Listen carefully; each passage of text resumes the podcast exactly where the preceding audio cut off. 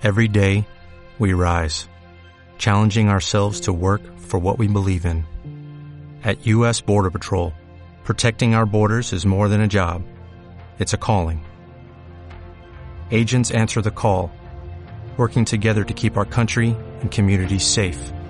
If you are ready for a new mission, join U.S. Border Patrol and go beyond. Learn more at cbp.gov/careers.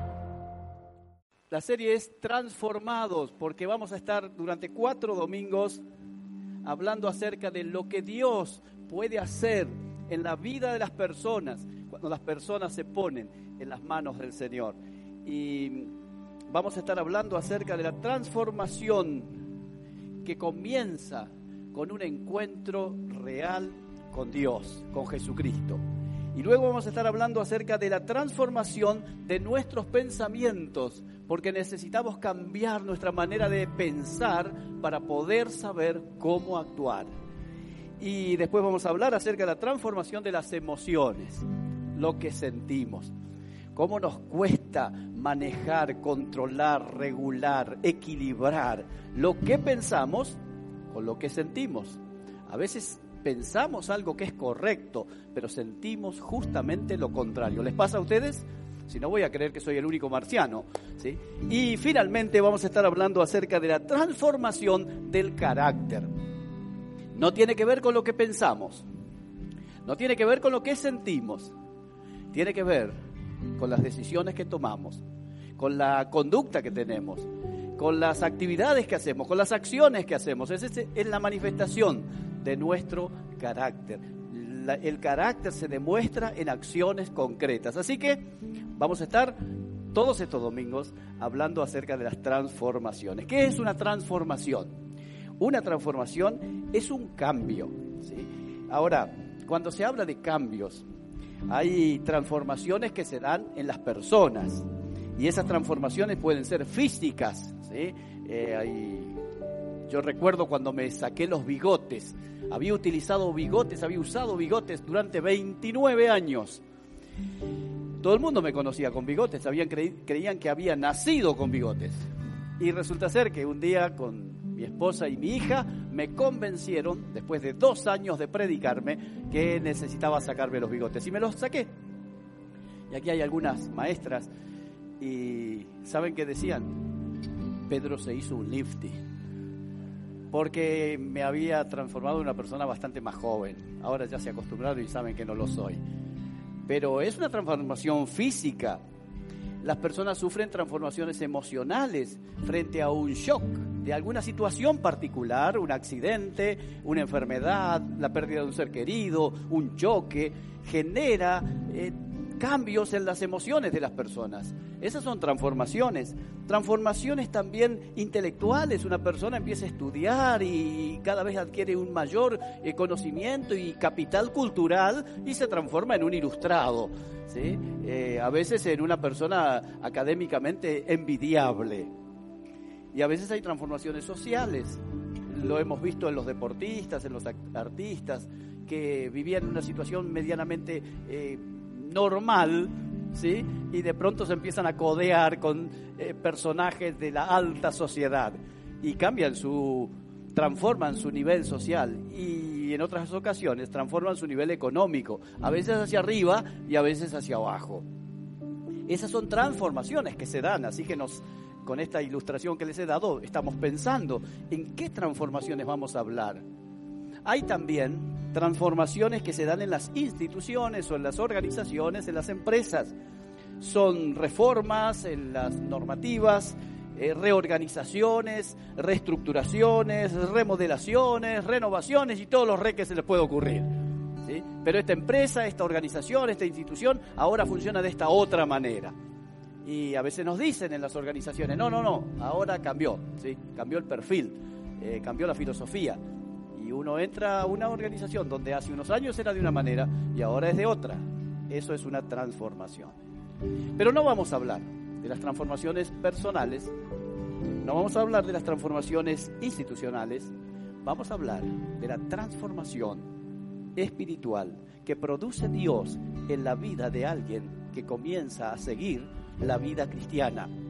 Y entonces le llamamos la transformación de los cristianos. Yo busqué varias palabras para ver cómo definir la transformación en la vida de una persona que se encuentra con Jesucristo. Y hay una palabra que fue muy usada hace años atrás y ahora dejó un poco de usarse, pero debemos volver al sentido de esa palabra. Lo que llamamos la conversión. Conversión. Conversión es un cambio, un cambio de destino íbamos hacia un sitio y ahora vamos hacia otro sitio contrariamente al que íbamos originariamente. Es una, un cambio de rumbo, un cambio de principios, un cambio de prioridades, un cambio interior. Eso es una conversión. Y a veces decimos, yo me convertí y la gente pregunta, ¿en qué te convertiste? A ver, contame cómo te convertiste vos. Y la persona mira, porque ahora esa palabra ya no se usa. ¿Saben una cosa? La conversión es un acto interior producido por el Espíritu Santo de Dios que genera la transformación de la persona. Ahora, la transformación del creyente no es un cambio exterior, no es un arreglo, un arreglito que le hizo Dios. Nosotros vamos a hacer algunos arreglos en casas en estos próximos días. Lo digo públicamente para que me quede comprometido con mi esposa, ¿sí? Pero no vamos a cambiar la casa, vamos a hacer unos arreglos. No estamos hablando de un cambio de afuera, de unos arreglitos, no estamos hablando de un parche. Esto estaba mal, vamos a poner un parche para que siga andando. No, no, no, no. La transformación en la vida cristiana es una nueva creación. Dios no nos arregla el corazón, Dios nos da un corazón nuevo. Eso es la conversión es lo que produce Dios en el corazón de una persona para que después todo su ser exterior, lo que piensa, lo que siente y lo que hace, sea diferente. Y una de las cosas que más se nota en una persona que ha sufrido esta conversión, que ha vivido esta transformación, es que empieza a tener una vida diferente. Quizás hayan algunos que estén aquí y que vienen a la iglesia o algunos que están en la pantalla allí viéndola viendo la reunión que estamos teniendo, y piensen, bueno, yo no he tenido ninguna transformación interior, porque mi carácter sigue siendo el mismo, porque yo, como me enseñaba una vez un misionero que había predicado y al final de la prédica un joven lo esperó y le dijo, mire, usted dijo que cuando uno pecaba sentía una carga de conciencia, una falta de paz, eh, no se sentía cómodo, estaba con cierta vergüenza, aunque no lo manifestaba, aunque no supieran los demás. Y yo quiero decirle, le dijo este joven al misionero, que yo peco y nadie sabe, y peco y sigo pecando y nadie sabe, y no siento nada de lo que usted dijo. Entonces el misionero le dijo, es muy sencillo, vos nunca has tenido un encuentro personal con Jesucristo, no sos cristiano no tenés el Espíritu Santo en tu corazón. Entonces te da lo mismo hacer lo bueno que hacer lo malo.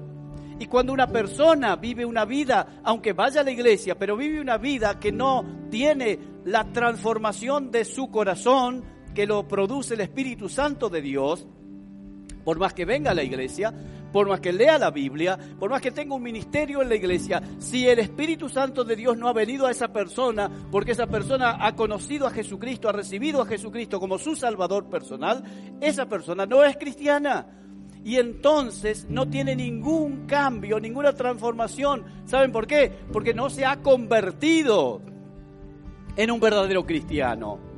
Tener la vida cristiana es tener a Jesucristo en el corazón.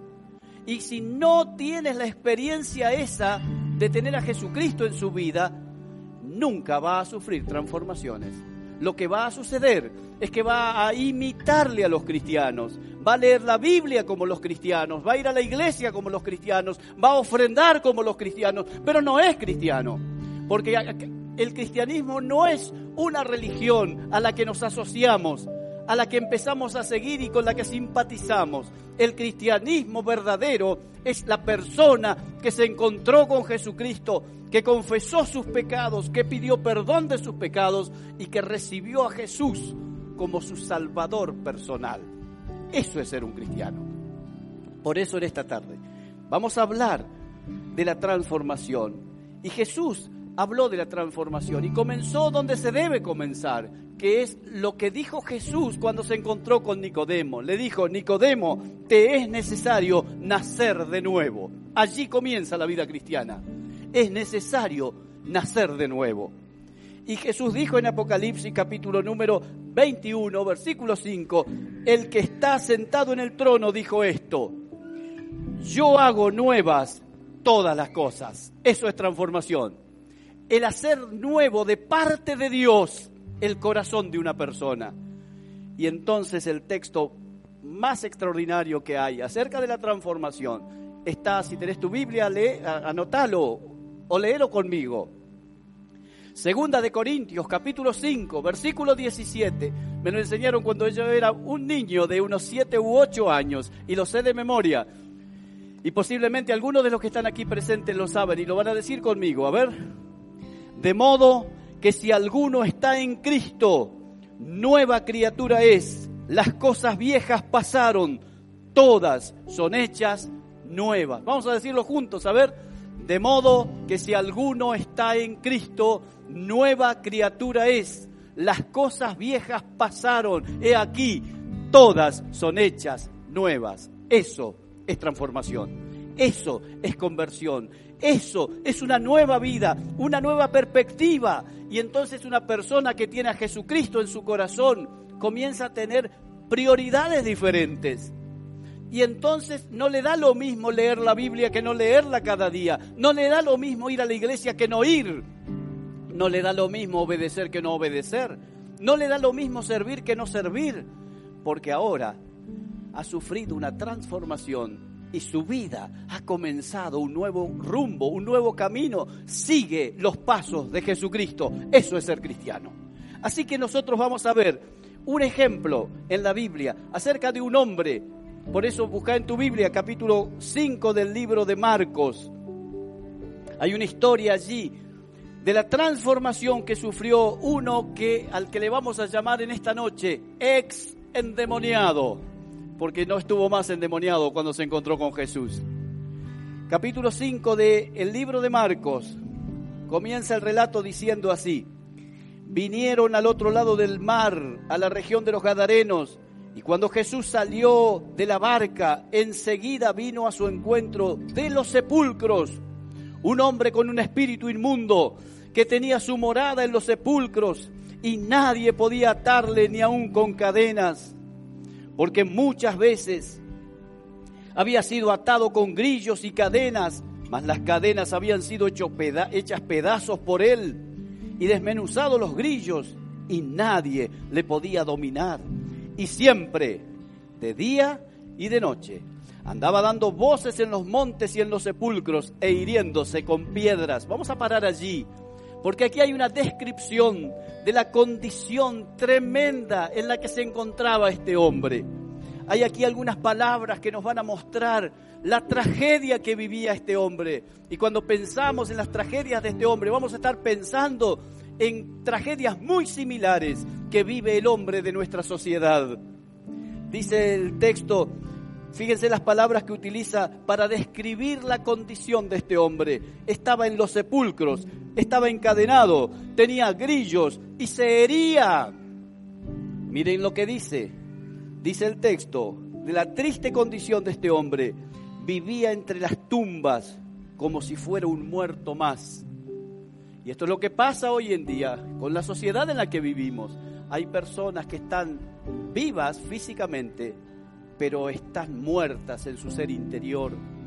Viven una vida tremendamente angustiada, difícil de encarar. Algunos de ellos hasta piensan en morirse y desean morirse, como este hombre que vivía en los sepulcros. Este hombre vivía encadenado, porque sabe una cosa, aquí hay tres grandes personajes que aparecen en esta historia. El primero es Satanás, que ha engañado a este hombre y lo ha cautivado. Aparece otro personaje que es la sociedad, que quiere hacer algo por este hombre y no puede hacer mucho y no puede ayudarlo para sacarlo de esa condición. Y aparece el gran personaje que es Jesucristo el Salvador, que sí hace todo por él para que este hombre sea transformado. Y este hombre que está siendo eh, agredido por estos demonios y que se va a los sepulcros, la sociedad que hace para ayudarlo no lo puede eh, cambiar, no lo puede transformar, no puede hacer que este hombre vuelva a la normalidad. Entonces, ¿qué hace? Le pone cadenas, lo ata, lo ata para quitarle la libertad, porque este hombre sale a asustar a las personas, sale a agredir a otros y entonces le pone cadenas. Y así viven los hombres hoy en día, encadenados a muchas cosas. Como quiere ser feliz y no puede, se encadena a las riquezas, al deseo de tener, se encadena al sexo, a las drogas, al alcohol, se encadena a los juegos, se encadena a la prosperidad y vive esclavo de esas cosas y vive luchando pensando que eso le va a hacer un hombre libre, una mujer libre. Y este hombre era atado con cadenas y puesto grillos en sus brazos, en sus muñecas y en sus pies para tenerlo quieto. ¿Para qué? Para aprisionarlo y quitarle la independencia. Y hoy vemos a muchos que están engrillados, están cautivados por un montón de cosas que le impiden ser lo que Dios quiere que sea. Y este hombre se hería a sí mismo, dice que se lastimaba y así cada día era menos feliz. Era, como decimos, un pobre infeliz. Y hoy en día vemos a muchos hombres y muchas mujeres así, que quisieran ser transformados, que quisieran tener paz en sus vidas, que quisieran encontrar el sentido de la vida, la felicidad que anhelan, pero no pueden. Y más aún, saben que cuando termine la historia de aquí abajo, se encontrarán con la eternidad y no saben qué va a pasar con ellos. Y entonces tienen miedo a la muerte. Entonces la vida del hombre se transforma en una tragedia en donde la sociedad nada puede hacer para darle algo de satisfacción interior. Ni hablar de la política, de la economía, de las ideologías, de los fanatismos. Y en nuestro país de la famosa grieta y tantas otras cosas, que lo único que hacen es cautivar al hombre y dejarlo fuera de la felicidad que Dios quiere y de la paz y de la esperanza eterna. Pero vamos a seguir con la historia. En el texto número 6 sucede algo extraordinario. Dice el texto, cuando vio este hombre a Jesús de lejos, corrió y se arrodilló ante él. Ahí se produce un encuentro extraordinario, único, singular, que transformó y cambió su vida para siempre. Pero observen los tres verbos que aparecen allí cuando este hombre vio a Jesús. Allí comienza el punto de la transformación. Vio a Jesús. ¿Qué quiere decir? Que se acercó a él, que tuvo contacto directo con él, que no fue Jesús un personaje que pasó desapercibido por él. Este hombre vio a Jesús y quiso estar cerca de Jesús. Nadie va a cambiar su vida Nadie va a cambiar su carácter, nadie va a cambiar su estado interior a menos que se encuentre con Jesús. No es la iglesia lo que cambia a una persona, no son los pastores, no son las ceremonias, no son los rituales evangélicos, ni siquiera la Biblia cambia a una persona. Lo que cambia a una persona es Jesucristo. Por eso dice la Biblia, en ningún otro hay salvación, porque no hay otro nombre bajo el cielo dado a los hombres en quien podamos ser salvos. Por eso es que lo primero que este hombre tuvo que hacer es ver de cerca a Jesús. Dice el texto, y vio a Jesús, y miren qué interesante, y corrió hacia Jesús. Qué urgencia vio este hombre y dijo, esta es mi oportunidad no podré perderme esta ocasión. Al ciego Bartimeo le pasó lo mismo. Cuando yo hablar de Jesús, él salió corriendo. Quiero ver a Jesús. Dice la Biblia, hoy es el día de salvación, ahora es el tiempo aceptable. Tantas personas dejan pasar las oportunidades. Y quizás aquí en esta audiencia haya alguno que no corrió todavía a Jesús, que solo vino a la iglesia, que solo le gusta la cosa evangélica, no alcanza con eso es necesario ir corriendo a Jesús, porque hoy es el día aceptable. ¿Se acuerdan de la frase? No dejes para mañana lo que puedas hacer hoy. ¿Sabes por qué? Porque mañana no sabemos si vamos a estar. No sé cuántos días más tenés de vida vos y tengo yo, pero además, si dejamos pasar la oportunidad, mañana nuestro corazón puede empezar a endurecerse, a encallecerse, y ya no sentimos más, y lo único que sabemos es que nos gusta, pero no tomamos la decisión de ir a Jesucristo. Por eso este hombre vio a Jesús, corrió hacia Jesús, y dice el texto, el último verbo, se arrodilló ante Jesús. Esto quiere decir que lo reconoció como superior, como una divinidad, como el Hijo de Dios. Y a menos que reconozcas a Jesucristo como el Hijo de Dios, no habrá salvación, no habrá transformación. El apóstol Pedro dijo, ¿a quién iremos? Tú tienes palabras de vida eterna. Y fue a Jesús. Si en esta tarde hay alguien aquí que nunca fue a Jesús, hoy puede venir. ¿Y cómo va a venir? Así como dice el poeta, tal como soy, sin más decir, que a otros yo no puedo ir y tú me invitas a venir. Bendito Cristo, vengo a ti. Sí, es hora de volver a Dios, de encontrarse con Jesús. La Biblia dice, si confesamos nuestros pecados, Él es fiel y justo para perdonar nuestros pecados y limpiarnos de toda maldad. Y cuando vamos a Jesús, algo sucede ¿Sabes qué sucede? Se produce un acto milagroso de transformación. Es un acto de fe en donde yo creo y acepto que Jesucristo, el eterno Hijo de Dios, se humanó un día por mí y el verbo se hizo carne, la eternidad se hizo tiempo y aquel que nunca hizo pecado por nosotros fue hecho pecado. El justo murió por nosotros los injustos para llevarnos a Dios. Ese es Jesucristo y a Él tenemos que ir. Por eso en esta tarde, si querés tener una transformación, vas a escuchar los sermones de estos domingos, transformación de la mente, de las emociones, del carácter, pero si no te encontrás con Jesús, jamás serás transformado, porque las transformaciones de aquí abajo duran demasiado poco. Pero cuando entra el Espíritu Santo de Dios al corazón de una persona, es transformado de adentro hacia afuera. Dijo Jesús, cuando dijo que si alguno tiene sed, venga a mí y beba, y el que cree en mí, dijo Jesús, de su interior correrán ríos de agua viva, fluirán ríos de agua viva. ¿Y saben cómo termina el texto? Jesús dijo, esto dijo dando a entender del Espíritu Santo que recibirían. Eso es el cristianismo. El cristianismo no es una iglesia. El cristianismo no es una organización. El cristianismo no es una doctrina, el cristianismo es una persona, es Jesucristo y a Él debemos ir.